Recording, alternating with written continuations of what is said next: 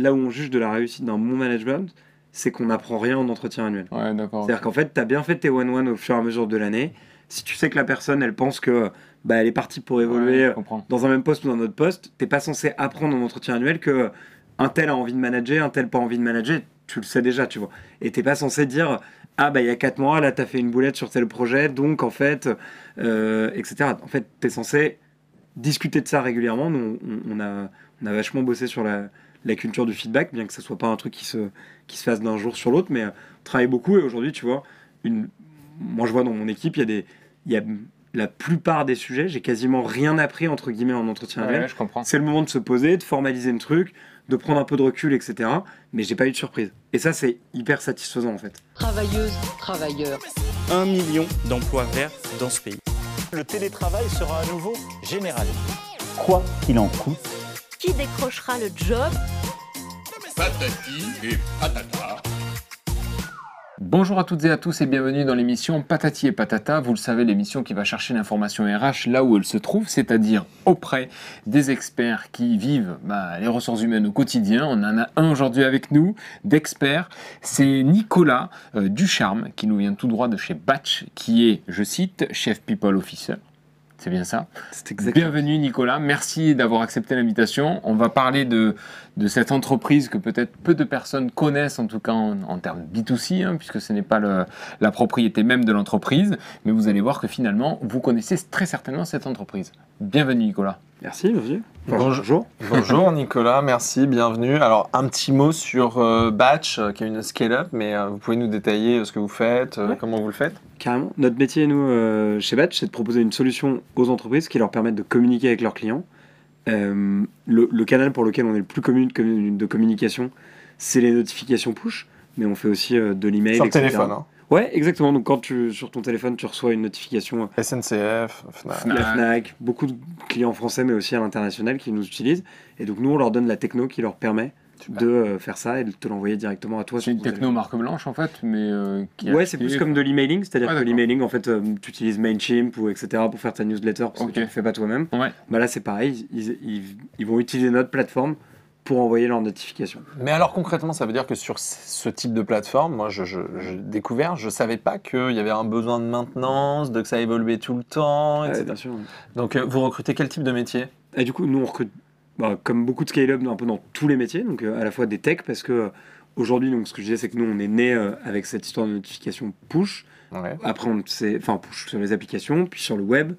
Et aujourd'hui, on, on développe l'email, donc tout ça, ça nécessite d'être développé. Mais C'est-à-dire c'est-à-dire qu'aujourd'hui, sur la même plateforme, les gens vont pouvoir communiquer avec leurs clients en leur envoyant des notifications push, en leur envoyant des mails, Ils choisissent en fait des SMS, etc. Ils choisissent, ils peuvent faire des scénarios. D'abord, euh, j'envoie un, un mail, puis un, un push, puis un SMS, etc. D'accord. Alors qu'à la base, c'était pas du tout ça. C'était une techno exportée dans une appli euh, qui servait à, je schématise. Ouais. Mais aujourd'hui, tu peux choisir tes séquences. Aujourd'hui, tu peux, tu choisir, mais du coup, surtout, euh, c'est assez compliqué si tu souhaites faire toi-même Mm. envoyer tes notifications push. C'est compliqué, alors que nous, ce qu'on donne comme possibilité à nos clients, c'est de mettre un petit bout de code dans leur application, et après, ils se connectent sur notre site. C'est Ah très ergonomique, et en fait, en quelques clics, ils peuvent tout de suite décider, bah tiens, je vais envoyer, soit je suis un média et je vais envoyer euh, personnes qui font telle un but euh, à tout le monde en même temps. Bah, euh, L'équipe de France a gagné ou perdu tel match, je l'envoie à tout le monde en même temps. C'est très simple. Ou je suis la SNCF, bah, toi Nicolas, ton train arrive voie B euh, à l'heure. Bah, ça c'est beaucoup plus compliqué parce qu'il faut que je sache que j'ai un Et billet, que le train arrive voie B, etc. Donc euh, beaucoup plus complexe. Donc ça scrape donc- toutes les informations. Ouais, la- exactement. ouais, Oui, mais il j'imagine. faut pas se planter. Vaut mieux pas se planter. Euh, mais on a, on a vu quelques gags comme ça de. Mais ça c'est pas nous, c'est du coup eux ils utilisent la plateforme. Mais euh, il y a par exemple Air France qui est pas un de nos clients, mais il y avait eu un. Vous aviez peut-être vu un, un mec qui avait envoyé un test à toute la France Ah oui, oui. et ça avait un peu buzzé. On l'avait, euh, on l'avait vu, hein. voilà. c'était un Et- test. On l'avait eu d'ailleurs. euh, On l'avait eu. Ok. 20 millions d'euros levés en fin 2021. Ouais. C'est quoi l'idée avec ces, euh, cet argent-là, cette levée? Ça va servir à quoi? On parlait notamment de, de l'investigation et de, enfin, de l'investir dans le monde RH. Est-ce que c'est une, Ouais, réalité toujours? C'est nous quand on a levé cet argent, on s'était dit on a on a trois buts principaux. Le premier c'est d'investir dans notre équipe, notre culture, Ouais. et donc ça euh, bah, ça passe par recruter des gens, mais aussi euh, offrir aux gens des conditions de travail euh, qui correspondent à notre culture et à nos valeurs. Donc investir dans ça, investir dans la formation, investir dans les RH au sens propre parce qu'on a une équipe RH qui est grande par rapport à la taille de, de notre équipe, donc c'est un investissement. bah, Enfin, ça coûte plus cher que d'en avoir une petite. Et, et ensuite, et ensuite, on avait deux autres euh, choses dans lesquelles on voulait investir. La, la techno, donc c'est ce que je disais, bah, rajouter des canaux de communication, ajouter des choses plus complexes, avoir une meilleure ergonomie. Garantir etc. la fiabilité, Ouais, etc. etc. carrément. Et, C'était euh, depuis combien de temps? Nous, le- le- l'entreprise, elle existe depuis 6 ans. D'accord. Et, euh, et donc, euh, voilà, donc elle s'est développée au fur et à mesure avec une technologie euh, de plus en plus, euh, qui offre de plus en plus de services euh, à nos clients, mais aussi elle s'est développée à l'international. Et ça, c'était le troisième C'est volet. français de- à la base. C'est français. euh, Combien de collaborateurs Euh, Une centaine entre. Paris et Lyon. Euh, on a un bureau à Lyon historiquement euh, où à la base on avait plutôt notre équipe euh, de dev et finalement ça s'est euh, développé. On a d'autres types de métiers qui se sont installés à Lyon aussi, euh, surtout après le Covid. Ah ouais, Et, comme euh, quoi Comme euh, bah, euh, tous les métiers. Là, on a quasi- euh, aujourd'hui à Lyon, on a presque tous nos métiers D'accord. et on a certaines personnes qui sont basées euh, ailleurs qu'à Lyon et à Paris et qui travaillent ce qu'on appelle du coup en remote first, donc qui Ouais. reviennent 5 jours sur une période de 4 semaines au bureau. Ah, c'est joli, Et, euh, Remote donc, First. euh, ouais, mais par contre, on est- on n'aime pas le remote tout court. Tout court. On n'a pas de gens qui travaillent en full remote. Ouais. Vous l'avez eu On l'a jamais eu Non. parce qu'on n'a jamais souhaité euh, avoir cette culture-là d'entreprise. On pense qu'on pourrait pas faire euh, bah, d'aussi belles choses en se voyant jamais. D'accord. Ça aurait été intéressant du coup d'avoir l'avant-après ou savoir Ouais. effectivement, mais en tout cas les craintes et les principales réticences, c'est quoi? Du full remote C'est pas avoir la cohésion d'équipe? Ouais, c'est être- pas avoir la cohésion d'équipe, c'est pas avoir la même créativité et c'est aussi euh, pas recruter les mêmes personnes. Aujourd'hui, euh, tu vois, tu as beaucoup de profils, notamment en, en dev, qui vont vouloir aller chercher euh, que du full remote. Et nous, je pense que on a quelque chose de plus à offrir Ah. Ouais. que ça. Et on a une équipe, bah, notamment euh, ce, que je- ce, ce bureau dont je parlais à Lyon, euh, il y a une super ambiance. euh, les gens, ils, ils apprennent, ils, ils échangent, ils font. Enfin, c'est vraiment. euh, Enfin, je pense que c'est un, un vrai avantage. Donc, ça il y a des gens quoi, qui vont le- choisir. Ça veut dire quoi le remote first? Bah, remote first, c'est, euh, tu vas avoir, euh, tu vas décider soit au cours de ta carrière chez Batch, soit dès que tu signes, de dire, bah voilà, moi par exemple, je sais pas, Ah, un, un sales qui est arrivé chez Batch il y a 2-3 ans, il m'a dit, bah en fait, moi j'habite à Lille, est-ce Ouais. qu'on peut quand même travailler ensemble? Je lui ai dit, ok, par contre, la règle c'est que tu viens 5 jours sur une période de 4 semaines, donc lui il habite à Lille, donc il fait 5 allers-retours dans la journée, mais il y a quelqu'un d'autre qui, habitait dans, à la- Paris, dans le mois. et ouais, dans le mois, excuse-moi, enfin, il, il, fait l'aller-retour dans la journée, il dort pas. Oui, oui, bien sûr. Et par contre, il y a quelqu'un qui habitait à Marseille. Au début, il habitait à Paris. Un jour, il nous a dit euh, bah, En fait, moi, mon projet de vie, c'est de déménager à Marseille. Ouais. Est-ce que ça vous va? Là, on dit oui ou non. Ça marche pour certains profils, Ouais. certaines seniorités. Pour d'autres, ça Ouais, marche pas. bien sûr. Et, euh, et là, on lui dit Ok, bah, du coup, tu vas aller t'installer. Vous vous interdisez rien, euh, mais plutôt vous intégrez avec les bons côtés quand il y en Ouais. a besoin. Mais, on, se, on se Personnalisation. réserve le droit de dire non aussi. Ouais, bien sûr. Quand ça fonctionne pas, euh, bah, encore une fois, pour un type de poste, pour, un- pour une équipe. Les pour un- candidats, là, besoin ils doivent d'avoir se dire, ok, euh, je peux quand même postuler, quoi. Ouais, T'as carrément. t'as Ah bah, besoin d'avoir un véritable ancrage, j'imagine. Tu parlais de seniorité dans l'entreprise pour savoir si ça match ou pas. et si Ouais, mais il y a des gens à qui on l'a fait dès le début, Ouais. c'est plus rare, mais c'est des gens qui étaient plus seniors sur des postes où on s'est dit ok lui ça va marcher, ou des gens avec qui on bossait déjà dans l'écosystème et qu'on ouais. connaissait, mais euh, c'est sûr que la, la majorité des cas, enfin pas la majorité des cas, la plupart, de, ouais si la majorité des cas, c'est des gens qui ont d'abord travaillé chez Batch et qui ensuite ont demandé cette mobilité. euh, Est-ce que ça nécessite une formation spéciale ou spécifique, en tout cas, de tes managers? Ce genre de- Ah, ce genre la- d'équipe tu, tu poses la, la meilleure question possible, c'est tout le, là ça fait un, un an et Quelle demi. formation en plus? Ouais. Est-ce qu'il en existe? Est-ce que... Et sont-ils en remote first? Il y a trop de questions. Alors, plein de questions. J'ai, euh, on a un head of, donc le, le head of de notre équipe Solution Engineer, qui lui est en remote first Ouais. euh, dans le sud. Et, euh, et lui, il se trouve qu'il a bossé dans une grosse Pour une entreprise. question de seniorité. alors. Bah, c'est une question de sonorité, mais il est arrivé dans l'entreprise, il a, il bossait, il a directement commencé en remote first. D'accord. Euh, et en plus, il a eu un petit bébé à ce moment-là, donc il est quand même un peu moins venu que, Ouais. que voilà. Et, euh, et donc, résultat, euh, on a composé avec ça. Et lui, c'est quelqu'un qui a une équipe avec qui ça marche très bien. Mhm. euh, qui a une- lui-même avait une expérience de ça euh, assez forte parce que il bossait dans une grosse boîte internationale où avant le Donc Covid c'était il pas a le été sujet, bloqué quoi. et tout. Donc lui, il y arrive très bien, là où d'autres nous expriment plus de difficultés Ouais, ou de bien sûr. réticence quoi. Et après chaque manager peut aussi euh, adapter avec son équipe en disant bah, j'aimerais bien que vous veniez un peu plus ou différemment, etc. Et après pour la formation, bah, justement nous ça fait un an et demi qu'on bosse exactement comme ça avec ces règles là et on est en train justement de là euh, je suis en train de, de faire un, un sondage pour reposer euh, les bases, voir comment les gens le vivent, euh, est-ce qu'il faut changer des choses, améliorer des trucs à la marge, etc. Ouais. Et, Tu vois, le concept des euh, entretiens trimestriels, semestriels, mensuels, enfin peu importe. et ben ça on essaie de les faire en vrai. C'est-à-dire Ouais. que ça, euh, quand tu es manager, tu vois, bah, par exemple, le Ouais. Thomas dont je parlais à l'in- à l'instant, il est venu une semaine et il a fait tous ses entretiens en étant à Paris, en face à face avec son équipe. Euh, il en a juste raté un parce que le mec était à Lyon et du coup, euh, Ouais, il n'a pas réussi à se capter. Mais l'idée, c'est de- Avantage ou inconvénient du coup de. de faire ces entretiens en réel Ah, Pour- pour, pour moi. le salarié Ah, bah, pour, pour- Pour- ouais, c'est quand même. Franchement, Je sais ça. pas, ça- faudrait imaginer. Non, non, ça change la vie parce que déjà. euh, Alors après, ça dépend des gens. Euh, il Il y a des. une grosse semaine quand même quand t'es manager. Bon, Ah, bah ouais, tu tapes une grosse semaine, mais c'est fait. c'est fait. Euh, à l'inverse, euh, tu vois, tu peux, tu peux voir ça comme ça, et puis le soir, t'as pas besoin d'entrer chez toi et de faire avec film parce que tu vas à l'hôtel. C'est pas Donc, mal. euh, t'as- t'as une grosse semaine, Tu mais peux te bien, tu le vends bien, tu vois. Euh, ouais. Et euh, non, je peux dire qu'il y a des gens qui, euh, qui Ouais. ont des familles, par exemple, ils sont contents quand ils viennent euh, à Paris, parce qu'ils sont peinards, ils dorment mais à ça, l'hôtel, c'est ils bouffent au secret, resto. Euh, ah, J'acquiesce pas parce que je sais que je suis écouté. Personne ne peut content, moi, quand je vais à. Lyon voir l'équipe, je suis une soirée euh, peinard, euh, je fais ce que je veux, euh, et euh, c'est la vie, tu vois. Mais c'est- après, quand je reviens, du coup, je fais les bouchées doubles. C'est ça. Tu, tu vois comme tu veux.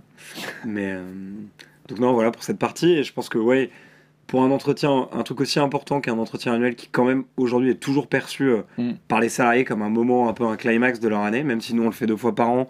Et s'il y a un suivi très régulier, c'est quand même plus cool de le faire en en one-one euh, Sur en quoi, physique. quoi. sur quoi on juge et on jauge finalement à ton, à ton poste de la régularité ou non C'est-à-dire fin de, de doubler des entretiens, c'est-à-dire trimestriels Qu'est-ce que euh, nous, La récurrence, qu'est-ce, que, qu'est-ce qui fait que. Nous, on, a expérimenté l'année dernière dans une équipe euh, de le faire deux fois par an. On va le généraliser à tout le monde. Mais en fait, là où on juge de la réussite d'un bon management, c'est qu'on n'apprend rien en entretien annuel. Ouais. C'est-à-dire qu'en fait, tu as bien fait tes one-one au fur et à mesure de l'année. Si tu sais que la personne, elle pense que bah, elle est partie pour évoluer Ouais, euh, dans un même poste ou dans un autre poste, t'es pas censé apprendre en entretien annuel que un tel a envie de manager, un tel pas envie de manager. Tu le sais déjà, tu vois. Et t'es pas censé dire ah bah il y a 4 mois, là t'as fait une boulette sur tel projet, donc en fait, euh, etc. En fait, t'es censé discuter de ça régulièrement. Nous, on, on a, on a vachement bossé sur la, la culture du feedback, bien que ce soit pas un truc qui se, qui se fasse d'un jour sur l'autre, mais euh, on travaille beaucoup et aujourd'hui, tu vois, une, moi je vois dans mon équipe, il y a des, il y a la plupart des sujets, j'ai quasiment rien appris entre guillemets en entretien annuel. Ouais. C'est le moment de se poser, de formaliser le truc, de prendre un peu de recul, etc.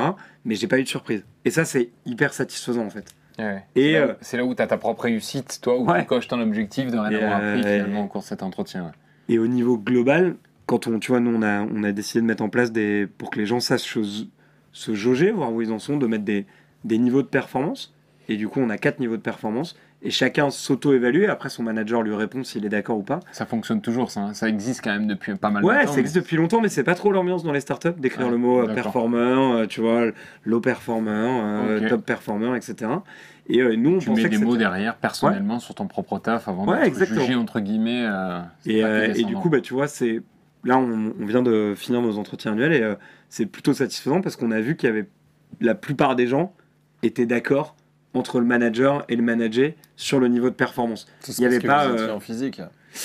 Probablement. c'est très très il bon. pouvait pas, il pouvait pas le lâcher. euh, il l'a obligé. Mais non, non. euh, Du coup, c'est assez cool. Tu vois, tu vois Ouais. que Ouais. en fait, tu as suffisamment de régularité euh, et les gens se parlent suffisamment pour pas avoir une surprise. Ah bah, je me pensais top performer, t'es low performer.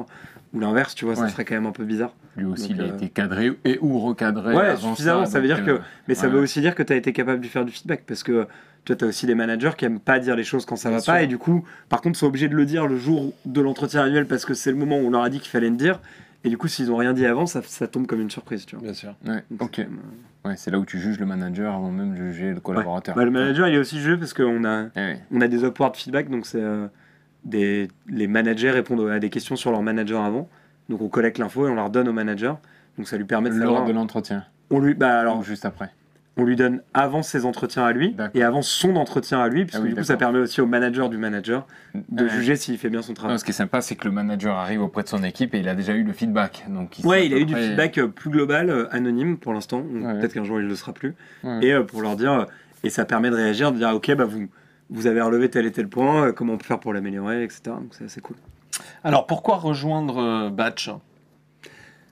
Pourquoi rejoindre Batch Question vague. Euh, très large. Très macro. Euh, Quel impact j'aurais en tant que candidat? Moi je pense que pourquoi rejoindre Batch Il y a souvent, euh, même si ça commence à faire un bout de temps que je suis là, j'aime bien revenir à pourquoi moi j'ai rejoint. 5 ans, t'es arrivé. euh, Non, il y a t- il y a 3 ans trois lors ans, du ouais, Covid. trois ans. c'est ça Je suis arrivé juste avant le Covid, au début en part-time, donc en, externe. Ok. Et après, j'ai été embauché en, en CDI euh, il y a deux ans et demi. C'est intéressant, oui, du coup, de savoir pourquoi. Ouais, et du J'ai coup, bah, l'impression qu'il y a une grande culture comme ça, euh, où vous apprenez à travailler euh, avec des externes.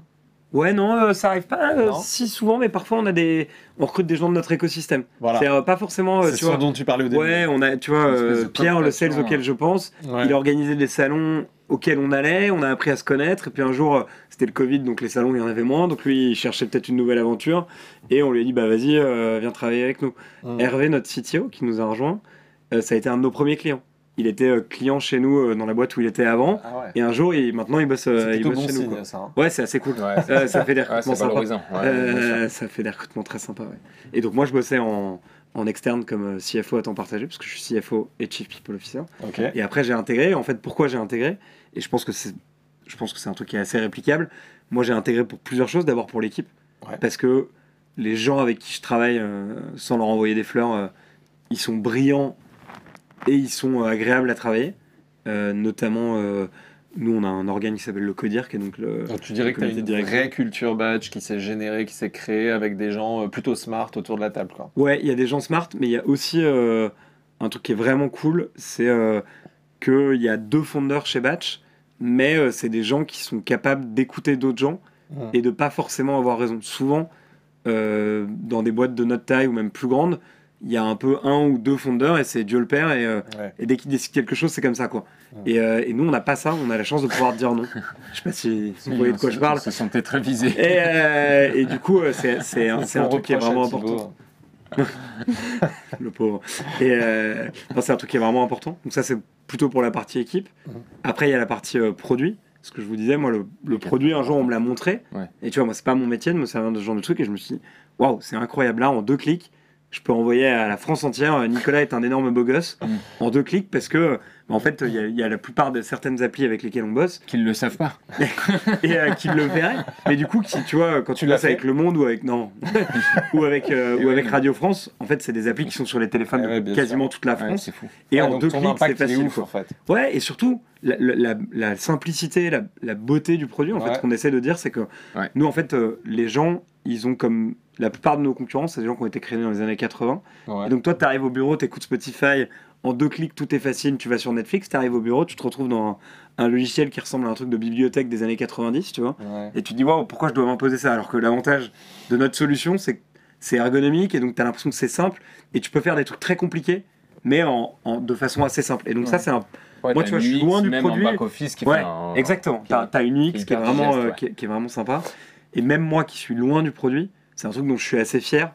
Mm. Et, euh, et qui fait que j'ai noté. C'est une des raisons pour lesquelles j'ai rejoint Mm. cette boîte. Tu regardes le produit, Ouais, on je le dis, sent, ouais, je, je cou- je trouve ça beau quoi. Je trouve ça Ouais. beau et, et je, et je me dis que c'est puissant aussi. Ouais. Tu vois là quand on a envoyé notre email, je me Ouais, parce qu'à la base, on peut Ouais. se dire, bon voilà, c'est que de la notification, Ouais. mais finalement, tu. En fait, c'est hyper compliqué parce que un pour envoyer la bonne notification, tu dois analyser de la data Ouais. de tous les gens qui passent sur le site ou sur l'app. Et donc en fait, la SNCF. En fait, vous faites du scénario depuis très longtemps. Ouais, ah bah on- ouais, c'est notre métier quoi. Ouais. Et, euh, et en fait, si tu veux, la SNCF, c'est un des sites les plus visités en Europe. Et donc, nous, on est obligé d'encaisser tout ce trafic-là de leur site et de leur app Bien pour sûr. pouvoir analyser et envoyer les bons messages aux bonnes personnes. Et donc, c'est euh, c'est compliqué. Est-ce que vous restituez cette data pour qu'eux-mêmes l'analysent?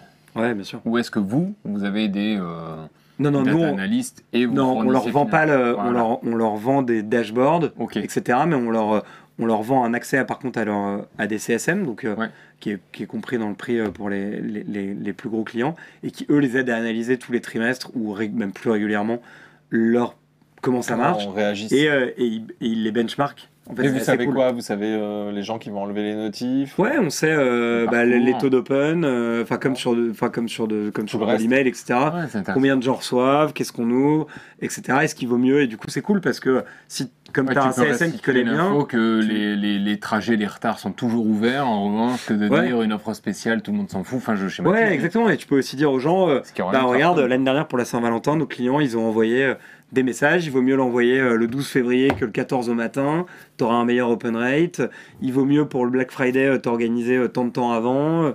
et tu vois, euh, Ouais, tu bah, segmentes par thématique Ouais, et tu- par. euh, tu peux, tu peux donner beaucoup, beaucoup d'infos et tu peux benchmarker en fait. Parce que comme nous, on a des clients dans tous les secteurs et qu'on en a beaucoup et qu'en gros, en France, on est sur le téléphone, de notre, les gens utilisent notre, notre, notre appli, enfin des applis qui nous utilisent.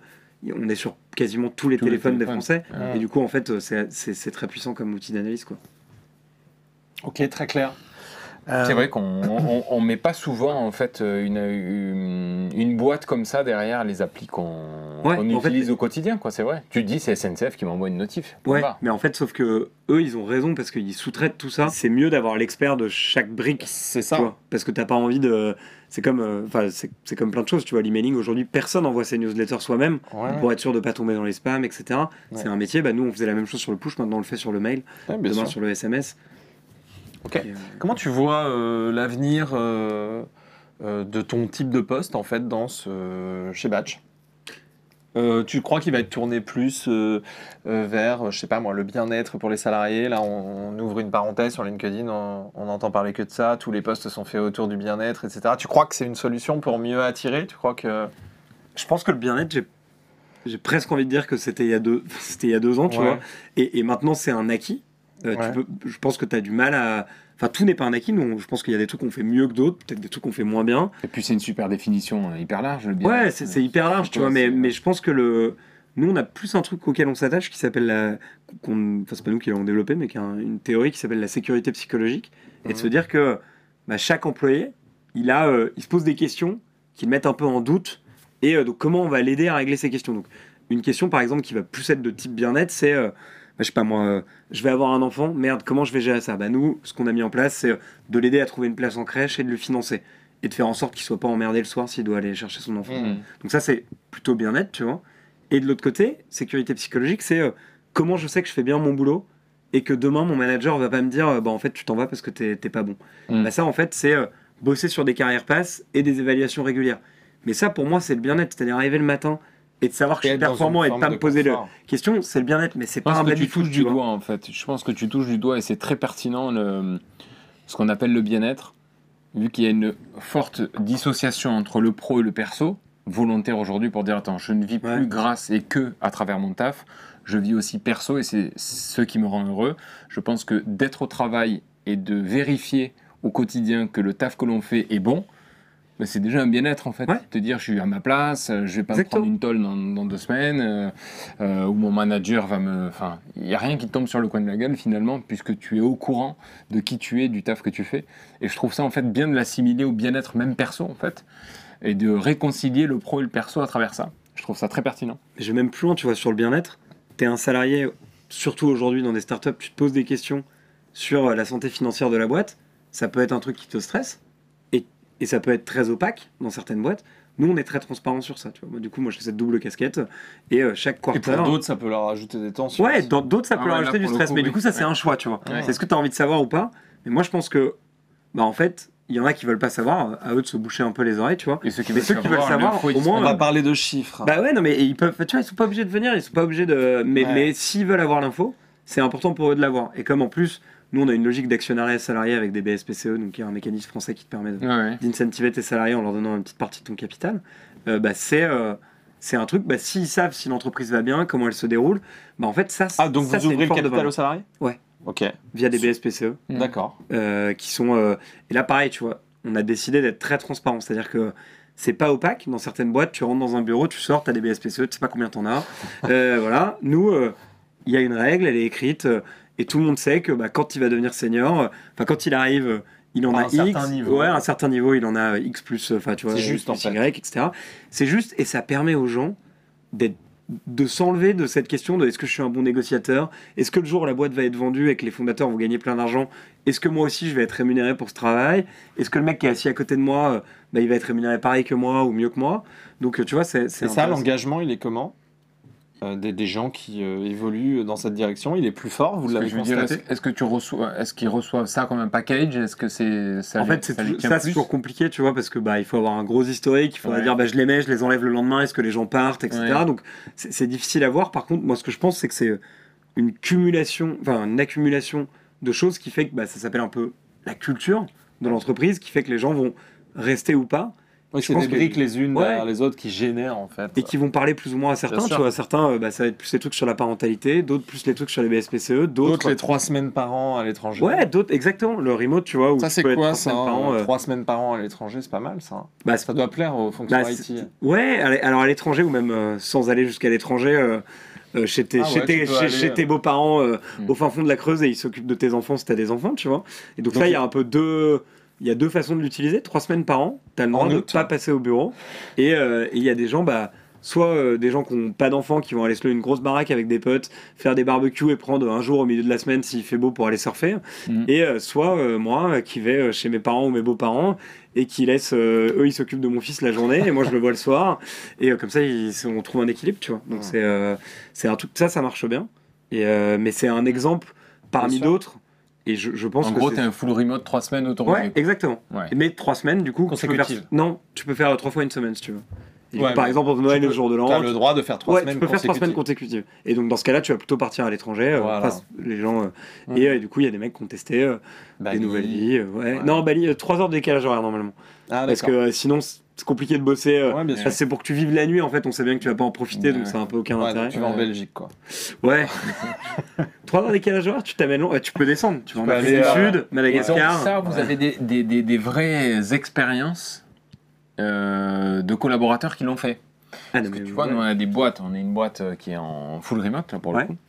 Et euh, effectivement, même s'il y a l'opportunité d'eux et qu'on a des gens assez jeunes qui Ouais. pourraient le faire et qui ne sont pas tenus forcément par des enfants, mais c'est c'est pas fait en fait. Non. C'est pas fait. Ah ouais. Ouais, c'est pas marrant. quelque chose Alors, en fait. je qui- pense, et je pense en t'écoutant, et c'est très intéressant, et je me dis que peut-être les gens se retrouveront aussi dans ce qu'on dit, c'est que peut-être que lorsque tu n'es pas en full remote et que Oui. tu laisses une parenthèse Ouais. d'opportunité de logique, à un moment devient un donné, tu l'as. T'as envie d'en profiter. Voilà. Mais il y a aussi un truc, c'est que souvent les gens trouvent personne avec qui partir. Et oui, ça. Moi, par exemple, Ouais. euh, ma femme, Ouais. elle peut pas faire de Mais full remote, Ouais. donc euh, bah, ça marche pas. C'est moi qui vais me retrouver tout seul. euh, Eh oui. et, Là, et il faut donc- dire qu'on te l'impose. et, euh, et du coup, tu vois, c'est intéressant parce que ça, parfois les gens, du coup, ils team up entre gens de chez Batch et ils vont se louer une baraque euh, Et dans ouais. le sud-ouest. Ça, on le voit de plus en plus, à vois, la et- communauté, Ouais. compagnie. euh, qui- Et ça marche. Ça, c'est un peu à euh, l'américaine. Et peut-être que les gens de ma boîte qui- pourraient partir avec les gens de votre boîte, tu vois. Ouais, Euh, mais pas. euh, Et et il doit exister ce type de service. hein. ouais, il y a des. De rencontres ouais, un entre peu, mais, salariés. euh, euh, C'est pas plutôt louer des baraques. ça, euh, ouais. Ouais, il y, y a des trucs de location. euh, ça. working. euh, C'est pas Airbnb ou- Ouais, exactement. Non, mais t'as des trucs justement comme Airbnb pour des, euh, locations en fait de, bureaux Ouais, de coworking, euh, exactement. quoi. Mais, euh, Ok. ok, très bien. Bah, franchement, merci beaucoup, Nicolas. Euh, moi, je connaissais pas. Donc, euh, si on a un message là à donner à des collaborateurs, enfin, des candidats potentiels, tu voudrais leur dire quoi? Moi, je pense que il y a, une, euh, notamment sur la partie tech, il y a une très belle opportunité en, ce moment parce que les technos qu'on utilise et les volumes de data qu'on traite, moi, je, je suis pas tech, donc je, raconte ce qu'on me raconte, mais c'est passionnant pour les gens qui bossent sur ces métiers-là parce que ils voient des choses beaucoup plus complexes et beaucoup plus intéressantes. Et comme c'est souvent un métier de passionné, euh, d'utiliser des technos qui sont utilisés par Facebook, par Google. Euh, tu vois, nous, on, on bosse avec OVH, qui est une boîte française, donc on bosse Ouais. pas avec Amazon. On bosse ce qu'on appelle en bare metal, donc c'est- on n'utilise pas du cloud, on utilise des technologies différentes. Donc c'est des trucs qui sont, euh, qui sont passionnants pour certaines personnes. Et les... Et valorisable. Ouais, et, et- et je pense que ça, tu vois, quand tu parles du bien-être, bah, c'est aussi un bien-être de se dire que tu es toujours à la pointe de la techno, ce que tu fais, ça t'intéresse, et que tu peux en parler avec ton manager librement en disant, bah, tiens, On moi j'ai envie d'être formé sur une Google, techno. euh. Tu vois, on parlait bien-être, bah, ça peut aussi être la formation, ça peut aussi être être capable de passer. euh, tu vois, moi je développe, je sais pas, je bosse plutôt sur, sur tel dev et en fait, bah, l'année prochaine, j'aimerais bien faire un truc un peu différent. euh, Est-ce qu'on peut en parler Euh, Tu vois, c'est des choses euh, qui sont intéressantes, quoi. Merci d'être venu nous parler, Nicolas, avec passion euh, de ton métier. Non, c'est vrai. Euh, et puis, euh, plus largement, de ta boîte, euh, Batch. Merci beaucoup. Merci. Nicolas. Travailleuses, travailleurs. Un million d'emplois verts dans ce pays. Le télétravail sera à nouveau généralisé. Quoi qu'il en coûte, Qui décrochera le job? Patati et patata.